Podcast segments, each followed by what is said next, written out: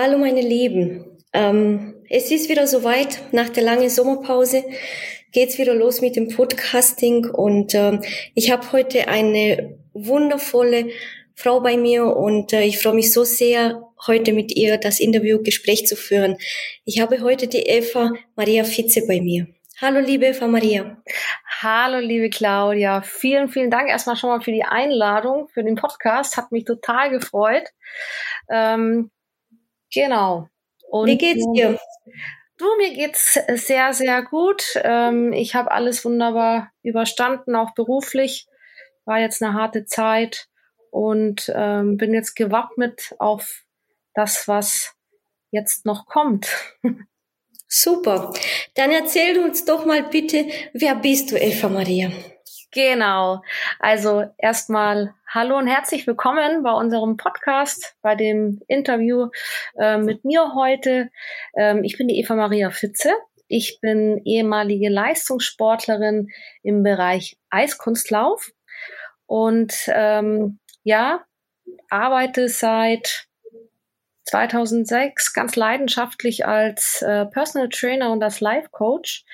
Seit 2006 bin ich auch in der Hotel- beziehungsweise Veranstaltungs- und Fitnessbranche tätig und momentan arbeite aber ich mit Babys, denen bringe ich das Schwimmen bei und ähm, im Reha-Training arbeite ich ähm, im sporttherapeutischen Bereich.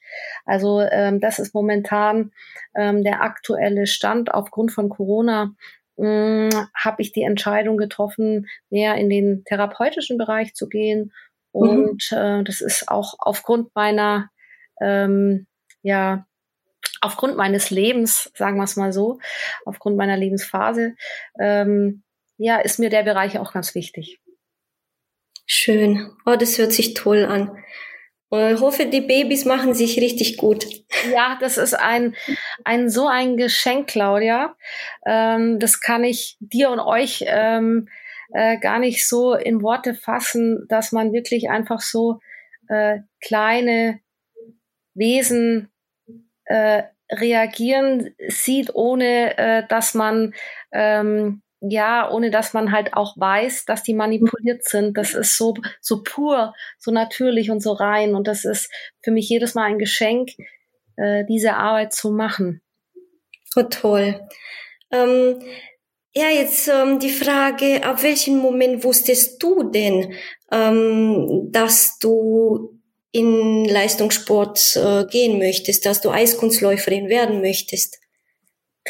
Das ist eine total interessante Frage und ich muss ehrlich dazu sagen, ich habe das gar nicht so bewusst gemerkt. Äh, ich war fasziniert von ähm, den Kostümen, von dem Tanz, von dieser Leichtigkeit. Ja, ja und auch von dieser äh, Sportlichkeit, wobei ich als Kind diese Sportlichkeit ja schon immer hatte, weil ich durch meine Eltern da auch sehr geprägt wurde, Gott sei Dank. Ähm, ja, aber dieses, dieses Glitzernde und dieses Schicke und Tänzerische, das hat mich einfach fasziniert und das wollte ich einfach ähm, auch machen. Und so ist mein Talent wohl äh, anscheinend relativ schnell entdeckt worden und dann ging alles relativ zügig. Okay, ähm, Hört sich, hört sich interessant an, vor allem, dass mhm. ähm, du von deinen Eltern ähm, ja die, sage ich jetzt mal, die Sportlichkeit mitbekommen hast und dass du relativ früh gemerkt hast, ähm, in welche Richtung ähm, es gehen wird.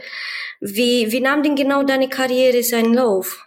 Also ich muss ganz kurz nochmal zurückspringen. Mhm. Da ich äh, momentan sehr viel im therapeutischen Bereich auch arbeite, bin ich meinen Eltern so dankbar, dass ich ja auch vom Baby auf, von klein auf ähm, bewegen gelernt habe und ähm, auch viel sportlich unterwegs war. Ich habe Tennis gespielt, bin geschwommen, ich bin Ski gefahren und äh, dann zum Schluss ähm, bin ich gerne Eis gelaufen, weil das am nächsten war. Aber ähm, ja, diese, diese Sportlichkeit, die mir meine Eltern mein Leben lang beigebracht haben, die äh, bringen mir jetzt so, so viel gesundheitlich und auch beruflich mit. Ja. Genau, da wollte ich noch mal äh, kurz da eingreifen, Claudia.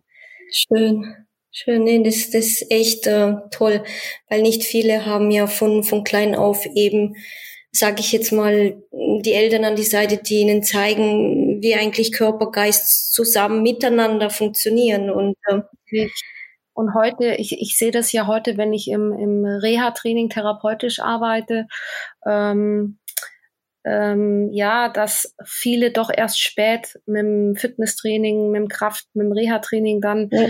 äh, wenn das Kind vermeintlich schon in den Brunnen gefallen ist, anfangen zu arbeiten, dann ist es sehr, sehr schwer und sehr, sehr mühsam und für die Leute, die ein Reha-Training verschrieben bekommen, sehr, sehr ähm, depressiv, ja. Äh, das, das, das deprimiert die, dass das nicht so schnell vorangeht, aber okay. von, von dem Ablauf ist es einfach logisch, wenn man einfach erst spät anfängt, sich so zu bewegen, ja. dann ähm, ist es dann, wenn was passiert, wenn was äh, verletzungsbedingt dazwischen kommt, schwierig, das wieder ähm, ja zu erneuern. Ja. Ja, das, da, da gebe ich dir recht, weil ich bin auch eine, die spät angefangen hat mhm. und mit den Knien hat es angefangen, dann ging es gerade so weiter. Ähm, wie hat es bei dir denn genau angefangen? Wie, wie hat die Eiskunstlaufkarriere bei dir angefangen? Ähm, eigentlich schon sehr früh. Also ich war schon mit neun, zehn Jahren, mhm.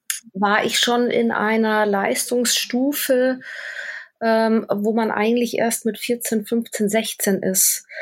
Und als ich 14 war, war ich dann schon eigentlich international auf dem Niveau, wo man eigentlich erst mit 18, 19, 20 ist. Ja. Also begonnen hat es eigentlich äh, schon mit zehn Jahren, dass ähm, ich so langsam öfters mal äh, Titel gewonnen habe und auch nationale Titel. Dann irgendwann wurden es internationale Titel und mit 14 kam dann der große Durchbruch, äh, wo ich dann das erste Mal deutsche Meisterin geworden bin, auf Europa- und Weltmeisterschaften mitfahren durfte, da beide Male unter die ersten zehn gekommen bin. Das war schon da, wo ich gemerkt habe, oh, ähm, äh, das äh, schaut ja gut aus. So kann es weitergehen. Ja, das hat sich für mich in erster Linie bestätigt und gut angefühlt. Nur ähm, das Problem mit dem zu schnellen und zu großen Erfolg war dann natürlich, dem gerecht zu werden, okay. dann danach. Okay. Ja, da wäre jetzt schon meine, meine nächste Frage, nämlich, äh, was war denn deine allergrößte Herausforderung für dich, wo du, mhm. wo du für dich empfunden hast, jetzt, jetzt muss ich kurz die Handbremse anziehen, weil äh, ja. irgendwie geht es nicht weiter. Ja, also das war genau ähm, eigentlich dann ein Jahr genau ein Jahr nach dem großen Erfolg. Mhm. Dann ähm, habe ich gemerkt, ähm, ja, irgendwie verrenne ich mich da gerade in irgendwas. Ich kann dem ganzen Druck nicht ähm, standhalten. Ich kann den Erwartungen nicht ersprechen. Irgendwie ist alles zu viel. Und ich meine, man darf nicht vergessen, ich war damals 14. Ja. Und mein ganzes privates Leben, mein, mein, meine körperlichen Veränderungen, meine Gefühle, meine Wahrnehmungen, das war alles, ähm, ja, das war alles uninteressant. Die Leute wollten Leistung sehen. Die wollten, ähm, natürlich wollte ich das auch, ähm, weitere Titel sehen. Und ähm, ja, das ist halt leider nicht passiert. Dadurch bin ich krank geworden, weil die Außenwelt und äh, ich mich unter Druck gesetzt habe und dann ähm, war erst mal Schluss. Okay. Für eine Zeit. Also das war die allergrößte Herausforderung eigentlich in meinem Leben, genau diese Phase zwischen äh, Pubertät und Erwachsenwerden und ähm, ja, äh, nicht richtig verstanden werden. Die Leute sind mit mir ja umgegangen, eigentlich wie schon ein Erwachsener, aber auf der anderen Seite hat man mich belächelt wie äh, ja so ein kleines Kind. Also das war so ein Zwiespalt. Und das war nicht so schön. Ja, und da habe ich wirklich lange, lange, lange durch viele Täler gehen müssen. Okay. Wie wurdest du denn in, in dieser tiefen Phase von, ja, in deiner Karriere wahrgenommen von außen? Und vor allem, wie bist du damit umgegangen? Wie hast du das für dich selber innerlich wahrgenommen? Dass du so von, von der Außenwelt betrachtet wurdest. Wie hast du das wahrgenommen? Ähm, ja, ich ähm, habe so das Gefühl, wenn ich mich an den Moment zurückerinnere, dass ich nicht wirklich ernst genommen wurde. Und das tut mir sehr, sehr weh, weil ähm, ja, ich doch sehr jung war und ähm, wirklich Wahnsinniges geleistet habe. Und das finde ich so rückblickend sehr schade, dass diese nicht alle, aber viele Menschen um mich herum das gar nicht so richtig registriert haben, was ich eigentlich in diesen jungen Jahren geleistet habe. Und ich habe auch sehr, sehr viel Gegenwind bekommen und äh, sehr, sehr viel Missgunst bekommen, was ich bis heute nicht verstehe. Das in, im eigenen Land. Da sollte man doch wirklich stolz sein, so jemanden zu haben, der für das eigene Land äh, da erfolgreich ist, anstatt da noch äh, diesen jungen Sportler, der gerade am Wachsen ist, da noch drauf zu hauen. Also das äh, spüre ich rückblickend noch ganz stark, ja, dass da diese Missgunst, Eifersucht von verschiedenen Leuten, ähm, Vorsitzenden, was weiß ich, Verbandsvorständen, da hatte ja jeder irgendeine Meinung. Und da habe ich das Gefühl, dass äh, da nicht wirklich jeder ein Fan von mir war. Okay. Und es gab aber keinen in der Zeit, der das geleistet hat, was ich geleistet habe, dann auch im Training später, äh, nachdem ich die Auszeit hatte und nachdem ich wieder angefangen habe, äh, krank wohlgemerkt äh, zu trainieren und weiterzukommen. Also da hatte ich das Gefühl, dass ich für viele im Verband auch ähm, einfach da ähm, wirklich ein Dorn im Auge war. Das wollte man nicht so wirklich sehen und mich da dann so ein bisschen, ähm, ja, unterdrücken will ich nicht sagen, aber mit einem kranken Sportler zu irgendwelchen internationalen Wettkämpfen zu fahren und dann den Verband zu vertreten. Das war, ähm, glaube ich, vielen Leuten im Verband nicht ganz so recht. Das wollte ich eigentlich damit sagen. Aber es gab auch natürlich viele Leute, die mich unterstützt haben. Viele Vereinskollegen, viele Sportlerinnen, auch viele Trainer. Ähm, auch Leute vom Verband. Also das war, was war so und so. Ja. Also es gab sowohl die einen als auch die anderen.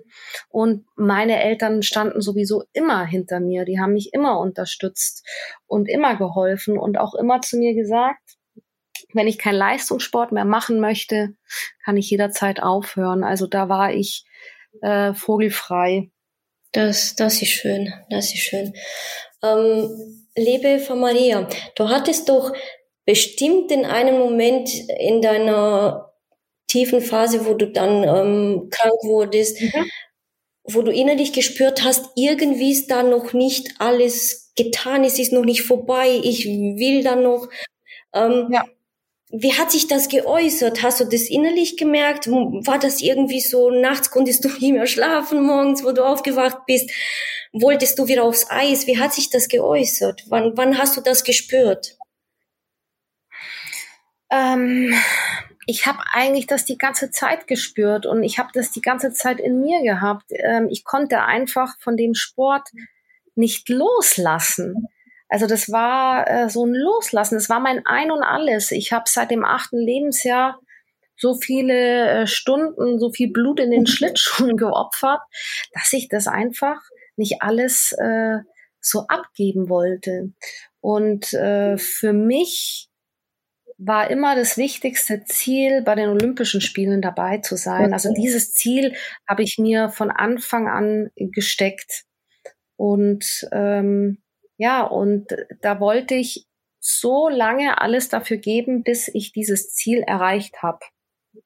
Das war so ähm, dieser ausschlaggebende Punkt, wo ich gesagt habe, dann nach diesen tiefen Tälern oder auch in diesen tiefen Tälern, komm, äh, ähm, es wird alles gut und äh, glaub an dich, verfolge dein Ziel und äh, höre niemals auf, an, an, an, an dich zu glauben. Das war so immer mein Fokus. Bevor wir jetzt ähm, weitermachen und äh, mit der nächsten Frage, habe ich eine Frage noch an dich, Eva Maria. Ähm, damit auch die Zuhörer da draußen ähm, vielleicht ähm, ja ein Gefühl dafür bekommen, ähm, ja, wie deine Laufbahn verlaufen ist. Wie oder an, an was bist du genau erkrankt? Was ist mit dir geschehen? Genau, also die Zeit, was ich vorher schon als größte Herausforderung geschildert habe, das war genau die Zeit, wo ich an einer Essstörung erkrankt bin, und zwar eine Mischung aus Bulimia nervosa und Anorexia nervosa.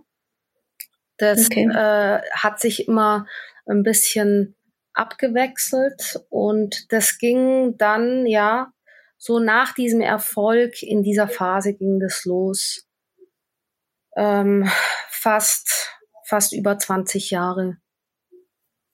Wow. Eine lange Zeit. Das ist eine ganz, ganz lange Zeit. Und ähm, bin ähm, aber heute kann ich sagen, ich bin dankbar, zufrieden und froh, dass es alles so gerade ist, wie es ist.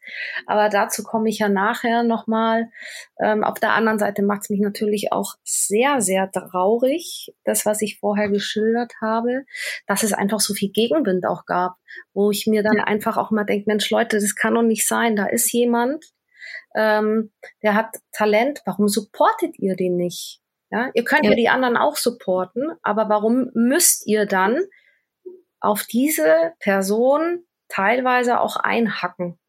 Das verstehe ich nicht. Ich meine, das ist ja äh, heutzutage im Geschäftsleben nicht anders, aber es, das sind so, so Sachen, die ich einfach nicht verstehe. Wenn jemand in einem eigenen Verband ist, dann sollte man doch seinen eigenen Läufer äh, von oben auch unterstützen und nicht sich selber dadurch ähm, ja. hervorheben. Und das, das äh, sind so Sachen im Nachhinein, die ich gespürt habe und die ganz eindeutig auch so waren. Und das macht mich jetzt sehr traurig, weil genau deswegen bin ich im Unterbewusstsein auch krank geworden, weil ich das gemerkt habe, aber erst jetzt verstanden habe.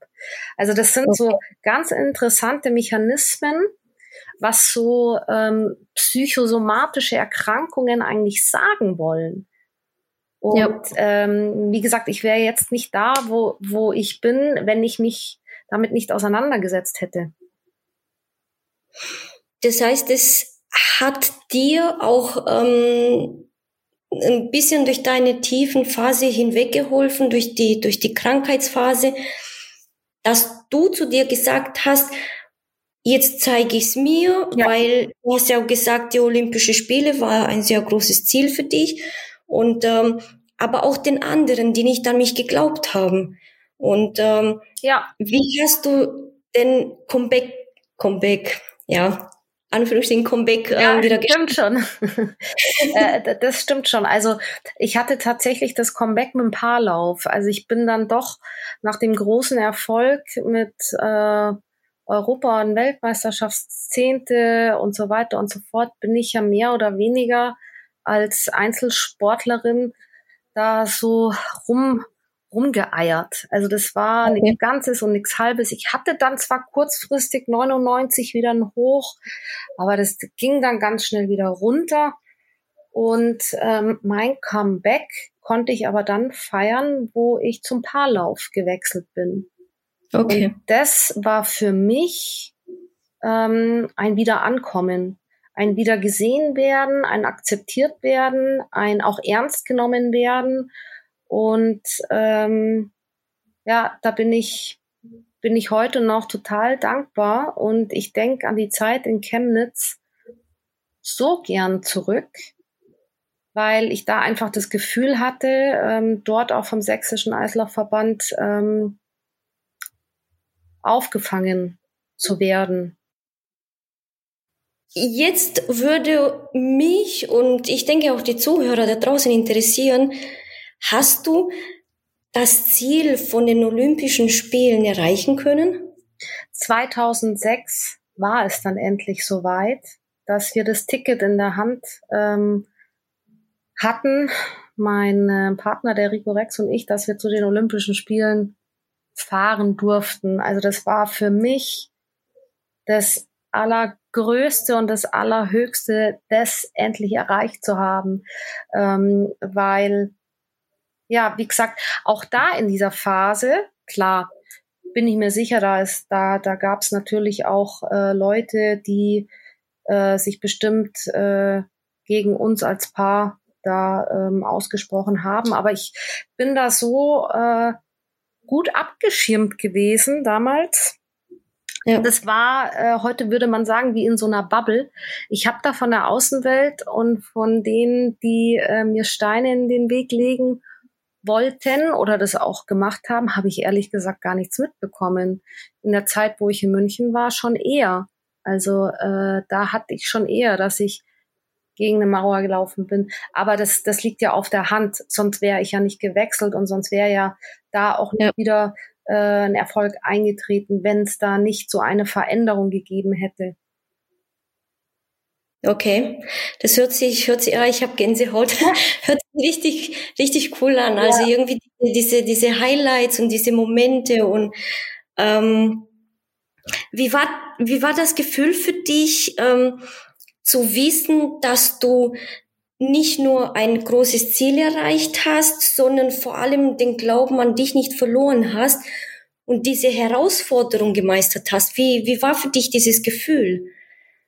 Also ich hatte es immer das Gefühl von Anfang an, ähm, authentisch zu bleiben. Also was heißt Gefühl? Das war eigentlich eher für mich so das Ziel, ähm, dass ich immer authentisch bleibe und auch immer das sag, was ich denke, auch wenn mir jemand was anderes in den Mund legen will, äh, bleibe ich trotzdem immer mir, meiner Meinung und meinem Gefühl treu. Ähm, das war eigentlich so das, das, das wichtigste Vorhaben von mir selber und was mir auch ähm, ja, in die, ich will nicht sagen, in die Wiege gelegt wurde, aber ich glaube schon, dass ich so auch erzogen wurde. Ja, also in meiner Familie, da ähm, war immer ähm, ja dieses offene, ehrliche und auch ähm, dieses Miteinander wichtig. Also ähm, vor allem im Sportlichen ähm, war ja mein Papa immer viel dabei. Der hat mich da immer kameradschaftlich geprägt. Also den Sport, ähm, den Geg ich sag's jetzt mal in Anführungszeichen, den Gegner nicht als Feind zu sehen, sondern als Kamerad, als Freund. Und das, das, ähm, ja, so war ich aber äh, im Einzellauf als Kunstlauf Damen äh, oft mal die einzige, die so gedacht hat. Deswegen war der Wechsel zum Paarlauf eigentlich ganz schlau. Der hätte vielleicht auch eher passieren können, aber gut. Ja, du weißt ja, alles zu seiner Zeit. Und ja. äh, hast du ja, ja diese Prozesse gebraucht. Würdest du, würdest du sagen, dass vor allem die Familie dir da über diese, diese schwere Zeit, auch in gute Zeiten, ähm, mm, aus der Patsche geholfen ja, hat? Immer. Also hätte ich meine Familie nicht als Stütze immer ähm, hinter mir gehabt, als, als ähm, Rückenstärker und auch als Seelenstärker, ähm, dann wäre ich heute auch gar nicht mehr da. Also ich hätte es ja, ich hätte das ja äh, nie so weit auch jetzt so geschafft, mich persönlich zu entwickeln. Also das ist ähm, schon ähm, auch schwierig gewesen für meine Eltern, ihr eigenes ja. Kind so äh, zerstörend zu erleben. Ähm, aber sie haben mir ähm, alle Freiheit der Welt gelassen und ähm, bin meinen Eltern dankbar, dass sie ähm, mich so geprägt und erzogen haben, dass ich heute das leben kann, was ich leben möchte. Wo wir jetzt schon bei der nächsten Frage wären, liebe Eva Maria, was machst du denn heute Schönes? Was, ähm, ich meine, du, du hast ja eine mega Karriere hinter dir, hast Tiefs, hast Hochs erlebt. Was machst du heute? Das ist ja total süß, Claudia, dass du das mega Karriere ähm, nennst. So würde ich, so würde ich das gar nicht ähm, mal ähm, betiteln. Also ähm, eigentlich hätte ich im Eiskunstlauf jetzt mal von der Karriere sprechen, ähm, vielleicht noch viel, viel mehr erreichen können wäre, hätte Fahrradkette. Ja, das ist immer so einfacher gesagt als getan. Aber ähm, die Gesundheit, ähm, die ich ja damals nicht hatte, äh, die hat mir schon sehr viel weggenommen und dafür ähm, habe ich wirklich versucht, das Maximalste zu geben und schon sehr viel erreicht. Aber da hätte noch mehr draus werden können. Aber insgesamt mein ganzes Leben, auch dass ich jetzt wieder so bin, wie ich bin, das, da gebe ich dir recht, Claudia, das ist dann schon so äh, im Nachhinein betrachtet wirklich ähm, zusammenfassend auch die Genesung wirklich ähm, ein Meilenstein, was ich für mich selber auch erreicht habe. Ja. Und was ich heute mache, ich helfe heute Menschen wieder gesund zu leben, gesund zu werden, sich wohl zu fühlen in ihrem eigenen Körper, nicht nur körperlich, sondern auch seelisch. Und ähm, ja, da arbeite ich sehr, sehr viel therapeutisch. Aber ähm, ich mache auch was ganz, was Schönes mit den ganz, ganz Kleinen, was ich am Anfang schon gesagt habe, was mich sehr bereichert. Ja. Ähm, das Baby Schwimmen als Babyschwimmleiterin, das, das ist ähm, wirklich was ganz was Schönes, was auch sehr, sehr ergreifend ist. Ja, das macht mir sehr viel Spaß. Oh, wie toll. Oh, ich würde gerne mal einmal dir über die Schulter schauen, weil ich glaube, die Babys, die sind so ja, süß. Ja, das ist herrlich. Und vor allem diese Mimik und diese Gestik, wenn irgendwas ist, das ist unbezahlbar. Das ist unbezahlbar, ja. Toll, toll. Und ähm, kannst du von dir heute sagen, ähm, dass du die Ernährungsgeschichte, die Ernährungserkrankung so weit in den Griff hast oder würdest du sagen, du hast immer noch ähm, Probleme? Das ist ja in der Tat auch medizinisch so dargelegt, dass es keine Heilung bei dieser Essstörung gibt. Bei anderen psychosomatischen Krankheiten gibt es das teilweise, aber die Bulimia nervosa und auch die Anorexia nervosa haben dies nicht betitelt. Ähm, deswegen kann ich entgegengesetzt zu dem, was in den Medizinbüchern steht, ja nicht sagen, ich bin gesund, auch wenn ich das bin, physiologisch, anatomisch, gefühlt und so weiter, auch psychisch. Ähm, aber ich kann sagen, dass ich zufrieden, glücklich und ähm, äußerst gerne im Leben stehe. Also das habe ich selten so konstant behauptet, dass ich jeden Tag wirklich sagen konnte, boah, heute ist der schönste Tag in meinem Leben. Und morgen stehe ich auf und sage das gleiche nochmal. Also das hatte ich wirklich selten, dass das hintereinander so erfolgt. Aber wie gesagt, es war auch harte Arbeit mich da von vielen ja. ähm, Lastern der Essstörung zu trennen. Und ähm, ja, ich habe das geschafft. Für mich, für mich gesund und ähm, ja, geheilt von der Krankheit zu leben. So ist es für mich, auch wenn es medizinisch nicht sogar dargestellt werden kann, aber so ist es für mich. Ähm, ich habe seit 2000 ähm, 13 äh, keine bulimischen Symptome mehr und ähm, okay. kann alles essen, was ich will. Ähm, natürlich mit verschiedenen Abständen. Es ist natürlich so, dass ich jetzt nicht drei Mahlzeiten am Tag essen kann und so spezifische Sachen. Das sind einfach Sachen, die mag ich nicht. Aber ähm, es gibt jetzt nicht Sachen, wo ich sage, nein, das traue ich mich nicht zu essen und so weiter und so fort. Weil bei mhm. Essstörungen ist es so, dass oft ähm, man eine rote Liste hat und sich verbietet, vieles zu essen. Oder ja. man hat nur zwei Sachen auf der Liste, die man essen darf. Also das sind so Regeln, die man sich selber macht und an die man sich halten muss. Tut man das nicht, bestraft man sich selber.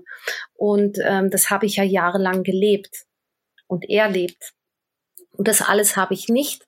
Ich liebe das Leben und umarme das jeden Tag neu und bin dankbar ähm, für das, ähm, was ich erreicht habe. Und ähm, wenn du von Erfolg sprichst, dann nehme ich komplett das Ganze, also die Essstörung auch mit. Nicht nur das, was ich im Leistungssport geschafft habe, das ist für mich eher so ein Teil. Ähm, ja, aber das Ganze, dass ich gesund und ohne Essstörung leben darf und kann, das ist für mich das allergrößte Geschenk. Würdest du sagen, dass Geist, Körper, Seele zusammengehören? Dass vor allem bei ähm, so einer Erkrankung, also nur kurz am Rande, weil viele wissen es bei mir auch nicht. Ich hatte eben Bulimie, habe es zum Teil auch immer noch. Ähm, und bei mir weiß ich, dass es seelisch, immer wenn es mir seelisch nicht gut geht, dann ist halt so. Mhm. Würdest du sagen, ähm, dass man sich selber auch im Weg steht? Das ist jetzt ein ganz guter Aspekt, Claudia. Ja, auf jeden Fall. Also es ist so, gerade bei diesen psychosomatischen Krankheiten, da steht entweder der Körper neben dir oder die Seele neben dir. Aber es ist nie, dass du zentriert bist. Es ist immer irgendwas steht versetzt. Und wenn du versetzt stehst, dann kommen diese Konflikte. Und ähm, das habe ich selber gelernt und mir angeeignet, ähm, ja, dass, dass Körper, Geist und Seele sich zentrieren und übereinander stehen. Ganz egal, wie man das macht. Es gibt Atemmeditationen, Yoga, Qigong oder einfach ein schönes Buch lesen. Also es gibt so viele verschiedene Möglichkeiten, sich wieder zu zentrieren, sich wieder zu erden, wieder zurück in die Basis zu kommen. Da braucht man einfach nur mal in sich reinhören und sagen, was mag, was will ich eigentlich?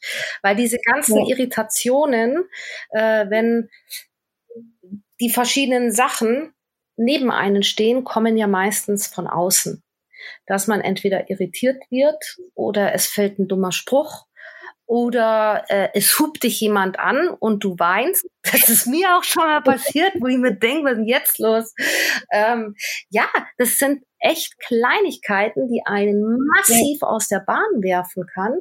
Und das ist ganz häufig bei Leuten so, die hypersensibel sind, also die auch sehr viele ähm, feinstoffliche Dinge wahrnehmen, ähm, die viele erst gar nicht registrieren oder aufnehmen. Also das geht an, bei vielen völlig vorbei, wo der andere das schon wahrgenommen hat und schon ähm, eine Blockade in der Seele hat. Also das, das, ähm, ja, das kann ich super gut nachvollziehen und das ist auch, ähm, ja, das Baby Steps bei Baby Steps zu erlernen, sich einfach mit sich selber auseinandersetzen zu wollen und sich selber lieben zu lernen. Das war ein ganz, ganz langer und harter Prozess bei mir. Was würdest du den Zuhörern da draußen gerne mitgeben wollen, mit auf den Ge Weg geben wollen? Allgemein jetzt, e-, egal um, um, um mhm. was, was es sich handelt und was würdest du aus tiefstem Herzen den Zuhörern gerne da, da draußen mit auf den Weg geben? Ja, habt euch lieb, so wie ihr seid und schätzt euch mit euren Ecken und Kanten. Das ist das Allerwichtigste. Und auch mal Mut zur Lücke haben. Es muss nicht immer alles perfekt sein in unserer Welt. Gerade jetzt, ja, ähm, wo ähm, ja viel da propagiert wird ähm, mit mit Selbstliebe und und Selbsterneuerung und ähm, Selbstoptimierung und so weiter und so fort. Es geht immer mehr von der Ernährung auch mehr ins Gesund, Gesündere. Man achtet mehr auf sich selbst und so weiter und so fort. Aber ähm, die wichtigste Message bei dem Ganzen ist, nicht diesem äh, Hyper Gesundheitshype zu folgen, sondern einfach mal auch bei sich zu bleiben und in sich zu hören und zu, zu ähm, hören, auch was will ich eigentlich? Ja, was sind meine Ziele und was sind eigentlich andere Ziele? Äh, welche Ziele sind dogmatisiert oder nach welchen Zielen laufe ich jetzt schon seit Jahren? Macht es und weiß eigentlich gar nicht warum. Also das, das ähm, sind so Fragen, die ich mir dann auch immer oft gestellt habe. Und das ist einfach eine Message, die ich auch geben will, dass man sich einfach mal mit den schönen Dingen des Lebens auseinandersetzt, weil man hat nur dieses eine. Und ähm, da hat mir ähm, der die drei Wörter haben mir da immer sehr viel Kraft geschöpft. Glaube, Liebe, Hoffnung. Das ist so mein Lebensmotto. Und ähm, das hat mich bisher immer gestärkt und ähm, ja auch immer durch meine ganzen Täler und Tiefs gebracht. So schön. Ja. Toll. Liebe Eva Maria, ich danke dir von ganzem Herzen für dieses Gespräch. Es war so schön euch da draußen hoffe ich, dass es euch mindestens genauso viel Spaß gemacht hat beim Zuhören wie bei uns mit dem, mit dem ähm, Interview. Und ähm, vielen, vielen Dank, dass du dabei warst, liebe Eva Maria. Liebe Claudia, ich danke auch dir und ich danke auch euch fürs Zuhören. Ich hoffe auch euch hat's gefallen und ja, ich hoffe, ihr wollt bald auch mal mehr. Und oh. natürlich, falls ihr noch mehr von Eva Maria wissen wollt, erfahren wollt, dann Eva Maria, wo findet man dich? Also wenn ihr mehr von mir wissen wollt, findet ihr mich unter www.evamaria-fitze.de. Toll. Also. Aber natürlich auch bei der lieben Claudia, viralegedankenkraft.com. Genau. Und ähm, Vielen, vielen Dank, Eva Maria. Es war mir eine große Ehre. Und ich mir auch, Claudia. Das war jetzt total schön. Und ähm, ja, ich freue mich auf unser nächstes Interview und hoffentlich treffen wir uns dann mal in Freiburg oder München. Ja, das wäre schön. Das wäre oder Rosenheim. Oder Rosenheim. also, und ihr da draußen freue mich, wenn ihr bei der nächsten Podcast-Folge wieder einschaltet und ähm, habt noch einen tollen Tag. Bis zum nächsten Mal. Ciao. Ciao. Ciao.